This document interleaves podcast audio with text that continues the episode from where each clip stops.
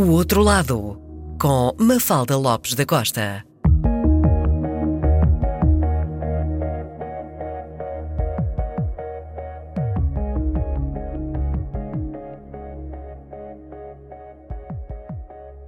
Doutorado em Estudos Comparatistas pela Faculdade de Letras da Universidade de Lisboa e Estudos Literários pela Universidade Católica de Leuven, na Bélgica, e com um mestrado em Filosofia Estética, é professor de língua portuguesa no ensino regular e foi leitor do Instituto Camões em Seul e Yongin, na Coreia do Sul, onde também foi diretor executivo do Centro Cultural Português de Seul. Com inúmeras publicações dedicadas à banda desenhada e experiências relativas ao cinema de animação, nomeadamente para a RTP2, tem uma paixão chamada tinta nos nervos. Este é o outro lado de Pedro Moura. Pedro Moura, bem-vindo ao programa. O que é exatamente a tinta nos nervos? Em primeiro lugar, muito obrigado por me receberem. Uh, a Tinta nos Nervos é uma livraria-galeria em Lisboa, da qual eu sou um dos sócios e cofundadores. Um, é um espaço que deseja ser a casa do desenho, não apenas em Lisboa, mas espero eu que também em esferas um pouco maiores, nacionais e internacionais. Uh, portanto, de acordo com uma tradição que existe em Portugal das livrarias-galerias é um espaço que se dedica ao comércio, troca, divulgação, discussão, quer de publicações, um, quer enquanto galeria de mostra, de organização, de, de, de apresentação de autores, sempre em torno das artes do desenho entendidas da forma mais lata possível. Portanto, as artes do desenho vão compreender áreas tal como as artes gráficas, a ilustração, não somente para a infância, mas também a ilustração para a infância, a banda desenhada precisamente como uma linguagem também transversal para vários públicos, atravessando vários géneros, e o desenho enquanto arte visual.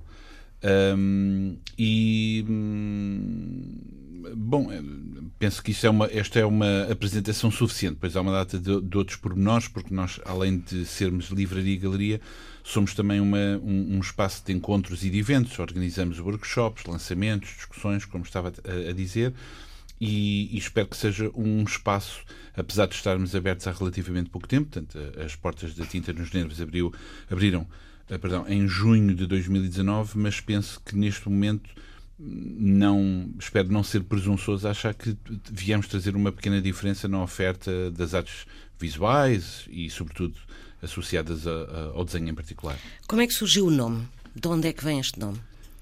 Hum, a história é um bocadinho complicada, mas vou tentar ser o mais breve possível. Portanto, quando nós, eh, quando este grupo de sócios eh, quis abrir um negócio com estas características, eh, vários nomes vieram à baila foram discutidos vários nomes, alguns mais disparatados do que outros.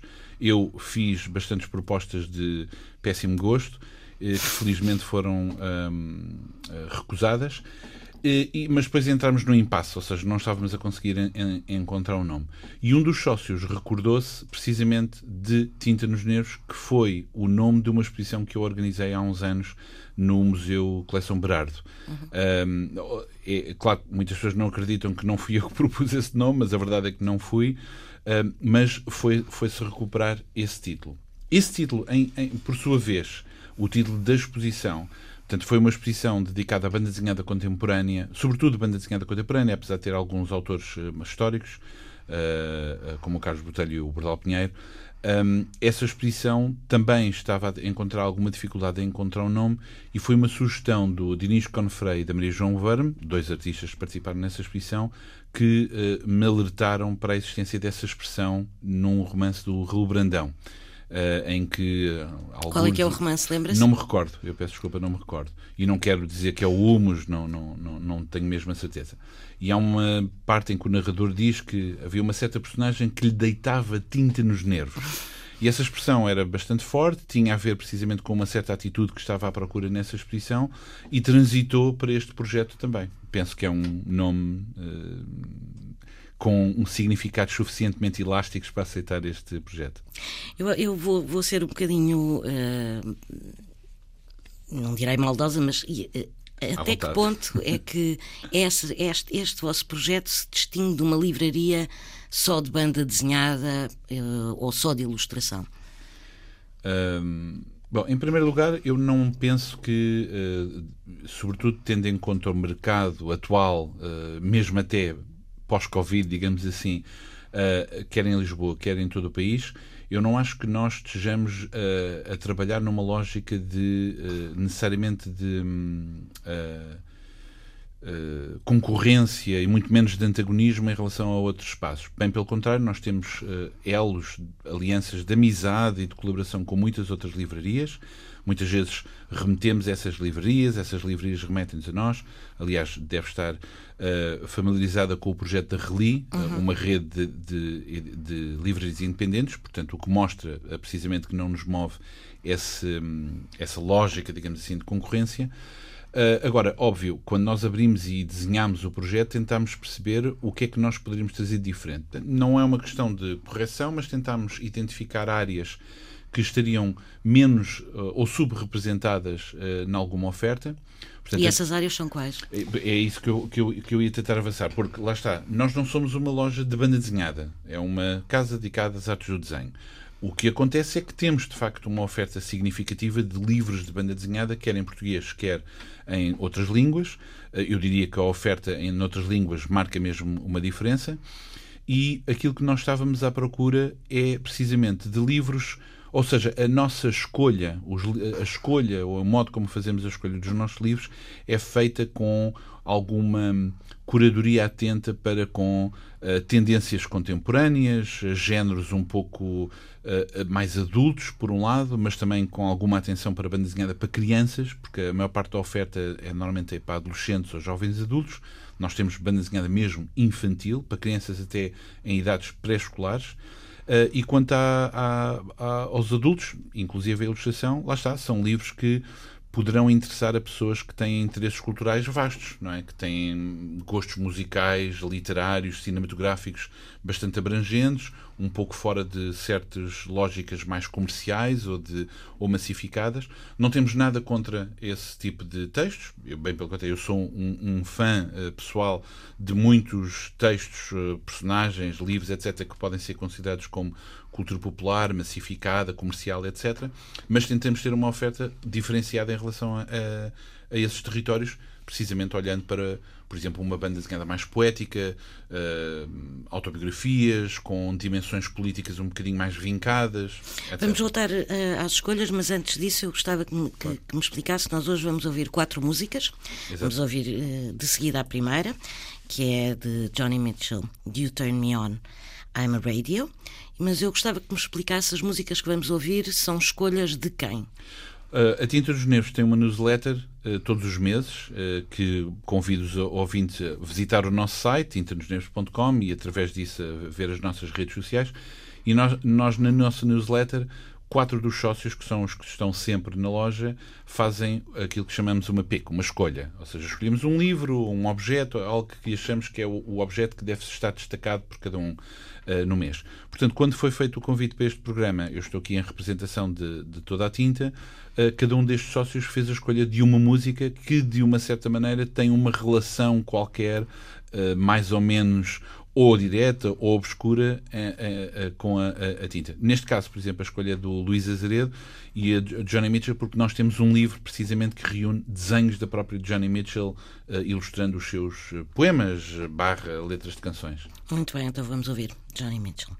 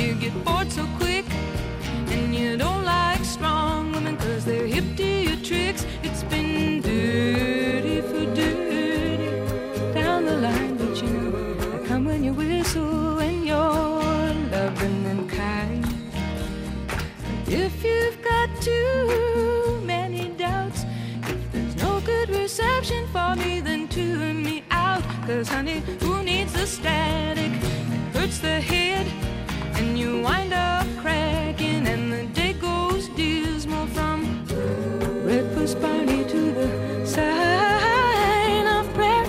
What a sorry face you get to wear. I'm gonna tell you again now if you're still listening there, if you're driving.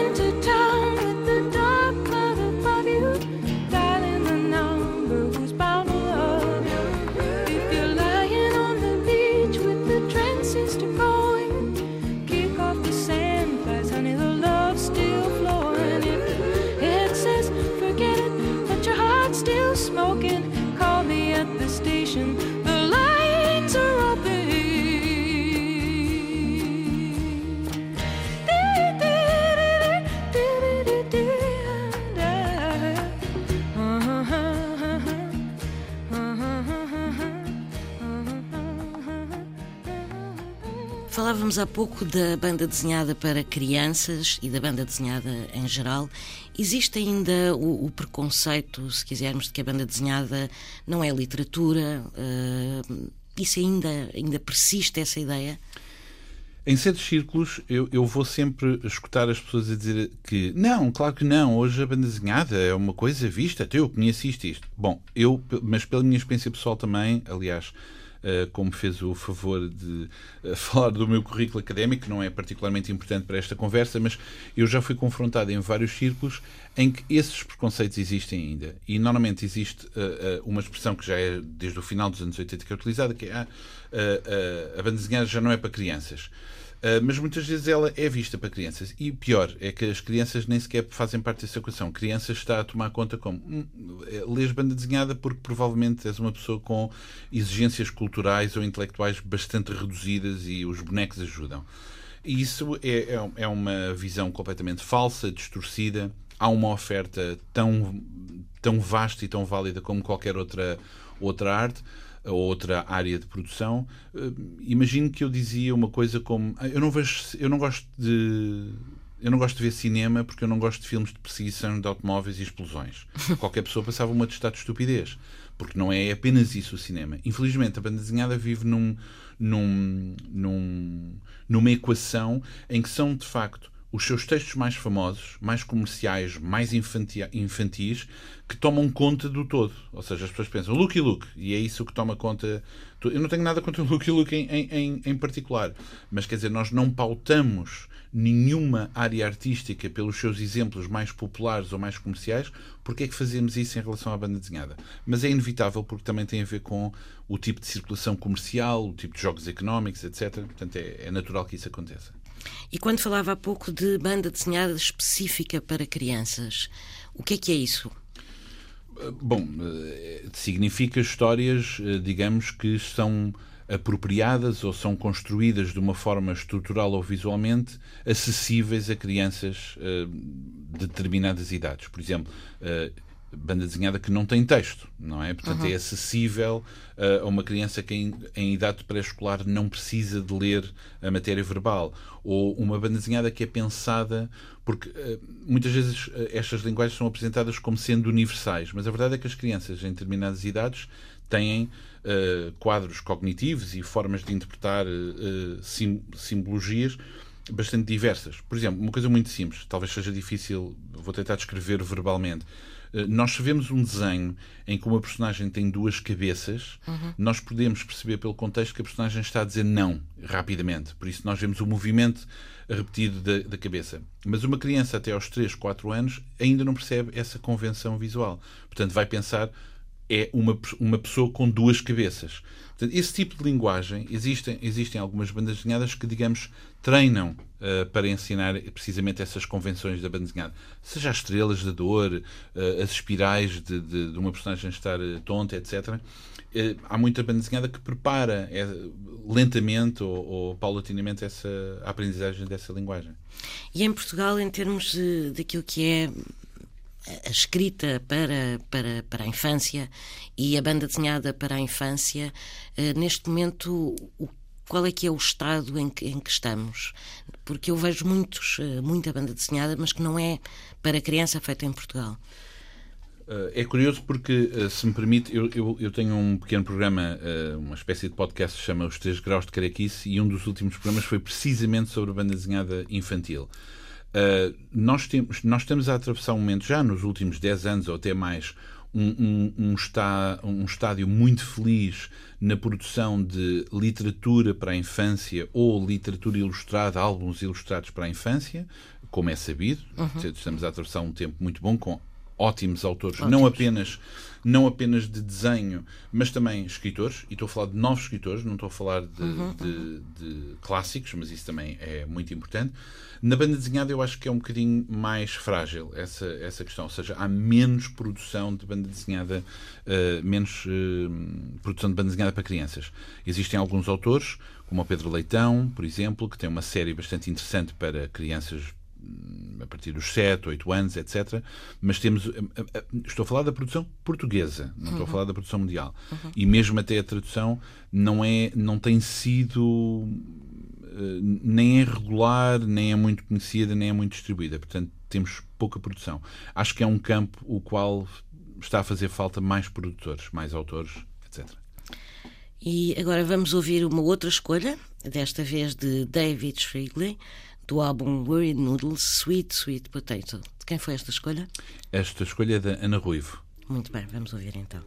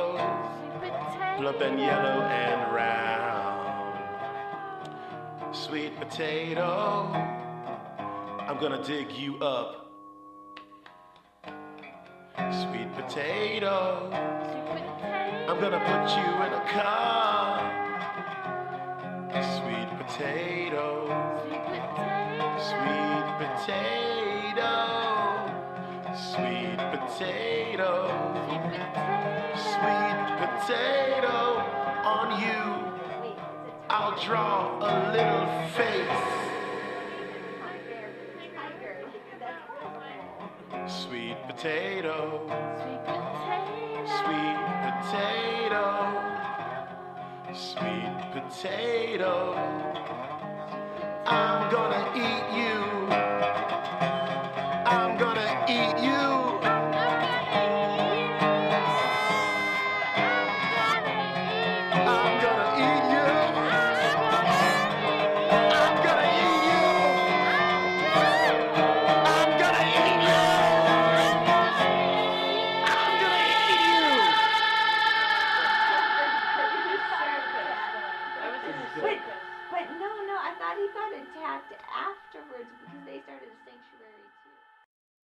Falávamos há pouco da banda desenhada, falemos agora da ilustração. A ilustração tem tido nos últimos anos, eh, até pronto, com as grandes exposições da ilustração portuguesa, etc., uma, se quisermos, um protagonismo eh, que não tinha.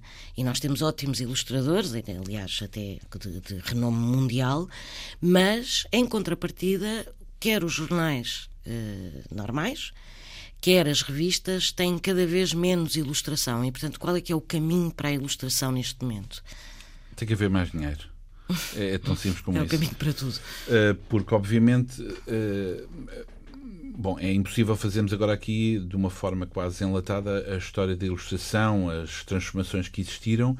Eu penso que algumas transformações têm sido positivas, outras menos positivas. Ou seja, nós estamos no momento, exatamente como identifica, é um, estamos no momento em que a ilustração de imprensa é menos forte ou menos premente do que era talvez há uma década, digamos assim, apesar de existirem ainda uh, canais excelentes de. Aliás, estamos a, neste momento a festa de ilustração em Setúbal, é Sim. a continuidade precisamente desse, dessa tendência. Portanto, estamos muito bem na ilustração para a infância.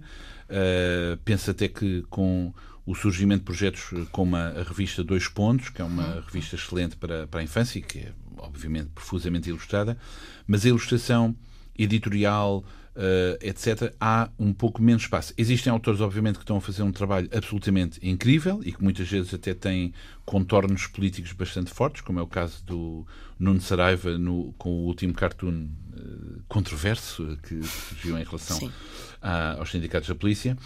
Uh, mas eu acho que poderia haver um bocadinho mais espaço. Eu acho que esse, sobretudo, tem a ver com esses dois fatores, ou seja, há uma falta de mais uh, de uma economia mais forte, exatamente fundos que possam realmente pagar aos artistas para fazerem mais trabalho e por outro lado talvez uma falta genérica uh, nas editoras, uh, jornais, etc., de uh, diretores de arte também capazes de trabalhar com ilustradores.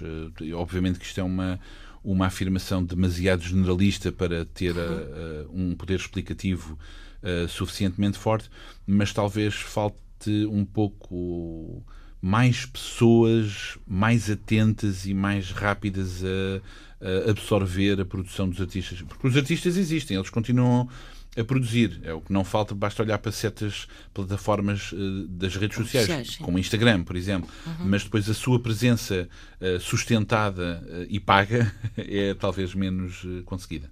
Sim, também os jornais também estão basicamente claro, em crise. Claro, portanto, claro, obviamente. Isto é, a fotografia é transversal, compra-se é, é mais barato. É, é, transversal. É transversal também. Uh, se tivesse que uh, fazer uma, uma programação para, para, para um, uma coisa, um, uma vez, se quisermos, de uh, ilustração e uh, tivesse que escolher uh, ilustradores de todo o mundo, não vamos falar dos portugueses, quais são aqueles que acha que seria, seriam incontornáveis para o público português conhecer? Bom, eu não estava preparado para essa pergunta, porque obviamente é uma pergunta que obviamente vai levar-me logo a problemas, não é? De, de, egoísmo, de esquecimento momentâneo e depois há sempre alguém que diz, ah, não falaste de X. Uh... Vamos excluir os portugueses por causa disso. Vamos excluir os portugueses. Não, eu não excluiria os portugueses. Aliás, eu, eu tenho alguma experiência de curadoria e na própria Tita dos Nervos nós também temos uhum. bastantes projetos que tentamos fazer coletivos, etc. E obviamente que uma das nossas preocupações é precisamente não. Uh, é procurar sempre dentro da medida do, do, do, projeto que estamos a falar, é realmente uh, sermos equilibrados, por exemplo, na atenção para com uh, tendências internacionais e tendências nacionais. E eu acho que não há diferença. Em termos de produção de qualidade, não há mesmo diferença nenhuma. Pode haver uma diferença de circulação, de projeção, mas isso é, é inevitável, não é?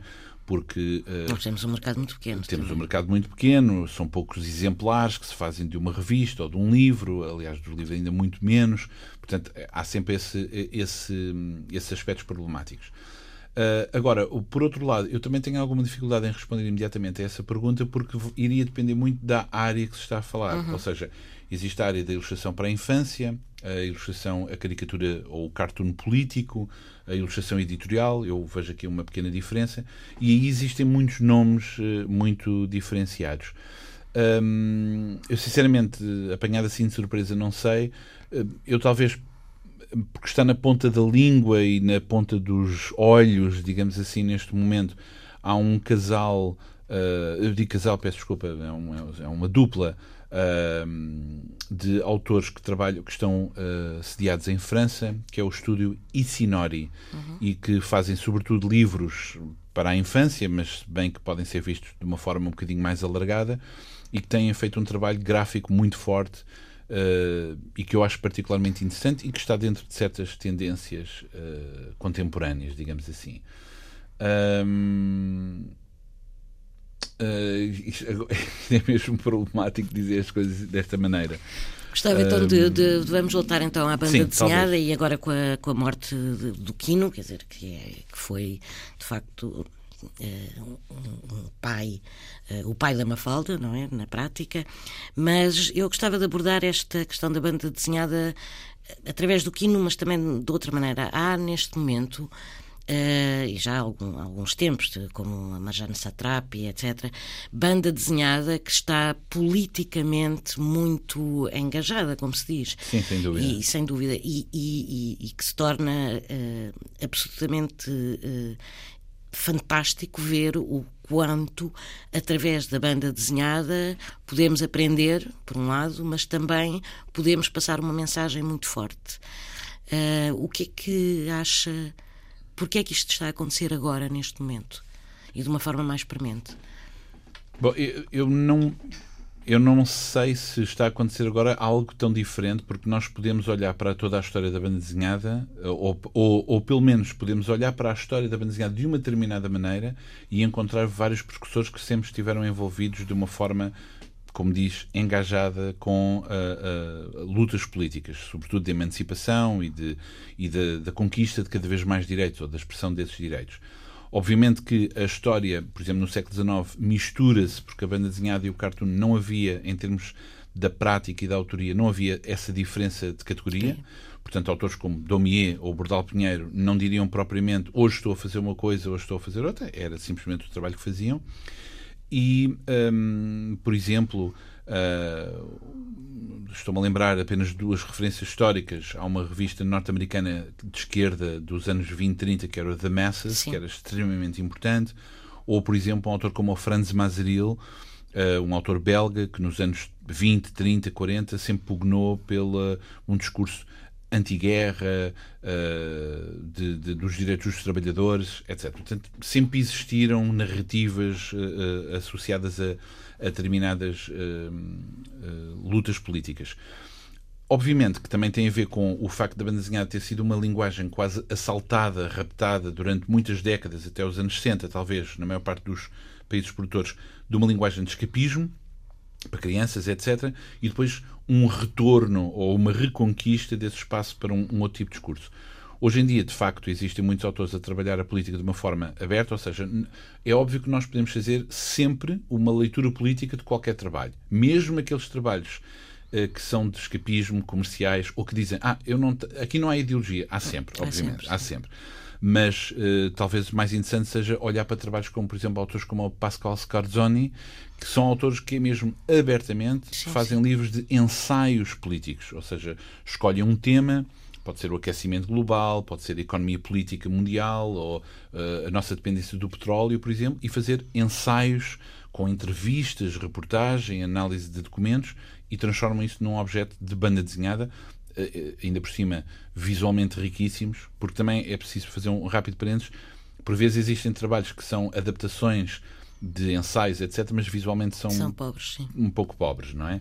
Portanto, aí é um caso de um autor bastante aberto. E depois há, há projetos como uma revista norte-americana que é World War III, que ainda hoje continua, com Seth Tabachman, Peter Cooper, etc., que são autores que fazem mesmo trabalhos uh, claramente, por exemplo, neste caso, anti-administração Trump, uh, precisamente por todas as. Uh, eu penso que não é assim tão controverso como isso, olhar para muitas das se não todas as políticas dessa administração e, e ser Sim, bastante. Uh, e depois em Portugal também temos uh, jornais como A Batalha, um uhum. jornal anarquista, ou Mapa, que uh, não só são particularmente atentos à imagem, como também integram ilustração ou banda desenhada que traduz problemas. Muitas vezes têm a ver com a especulação imobiliária na cidade, abusos de, de determinadas políticas ou a corrupção, e que e que fazem trabalhos que não é apenas aquela coisa do, da caricatura em que nós rimos, mas passamos. Ah, houve este caso de corrupção, rimos, mas passamos, porque não podemos fazer nada. Não, são mesmo contundentes.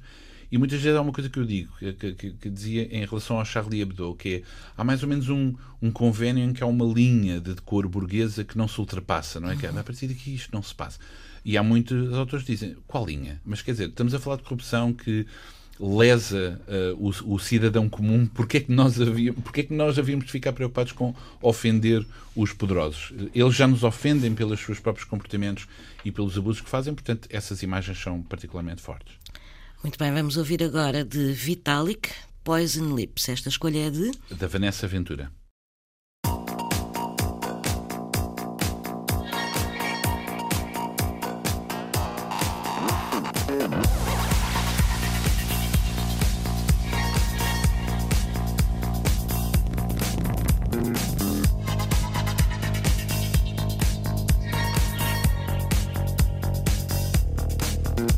Dude.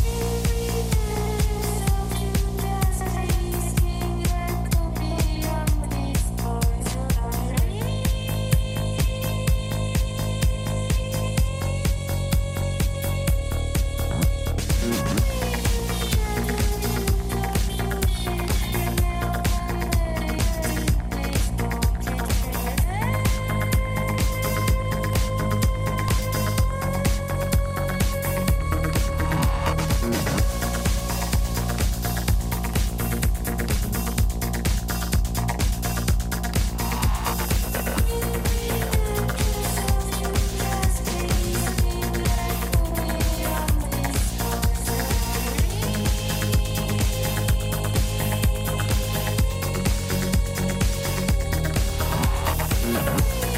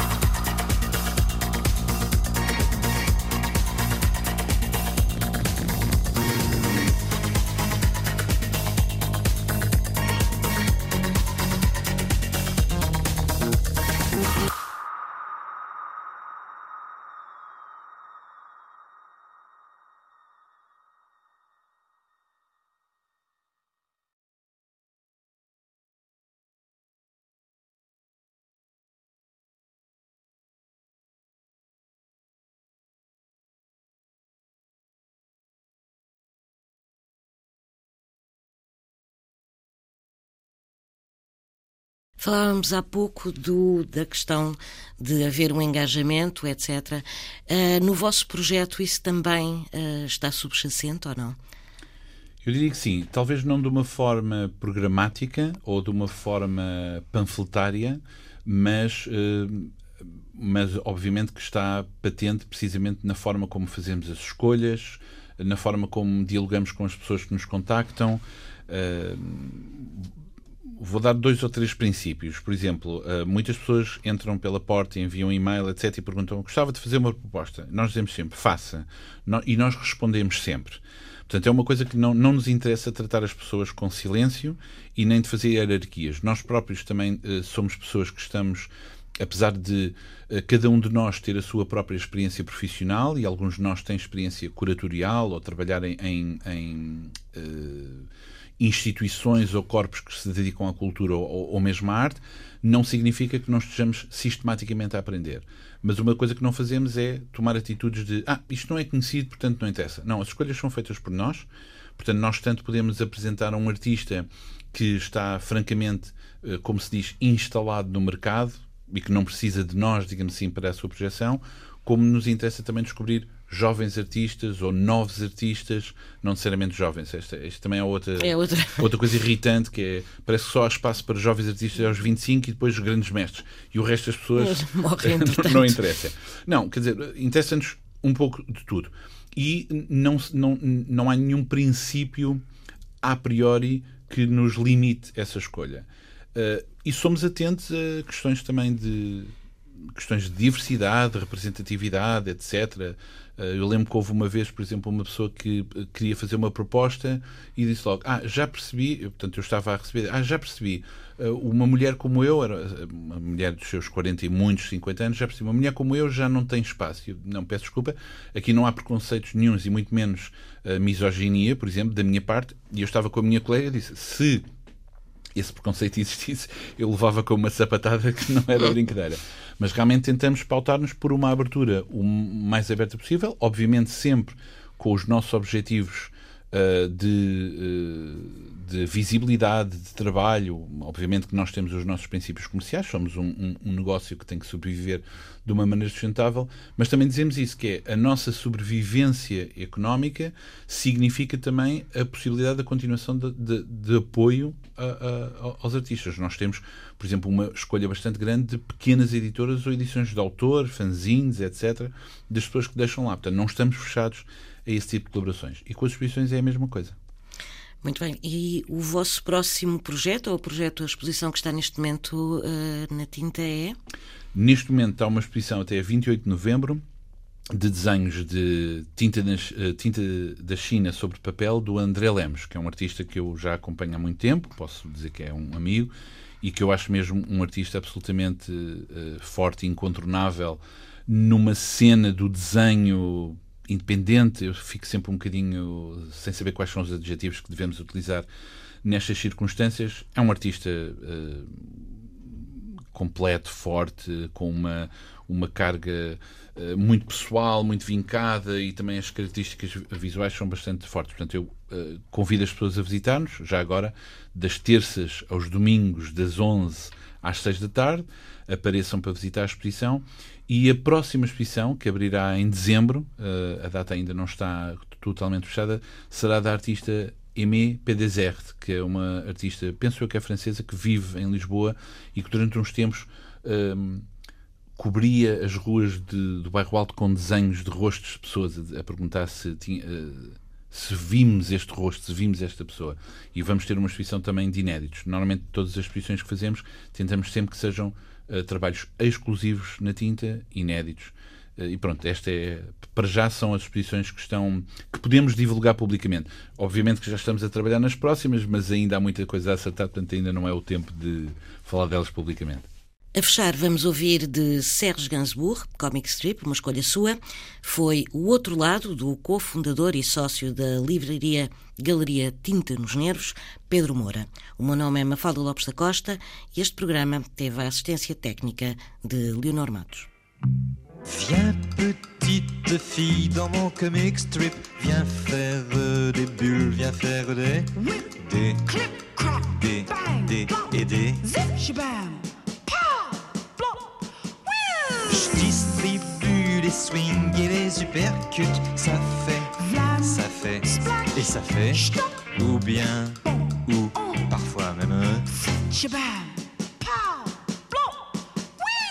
Viens petite fille dans mon comic strip, viens faire des bulles, viens faire des des des des et des. Avec moi par-dessus le building, ça fait quand on s'envole et puis après quoi je fais? Et ça fait.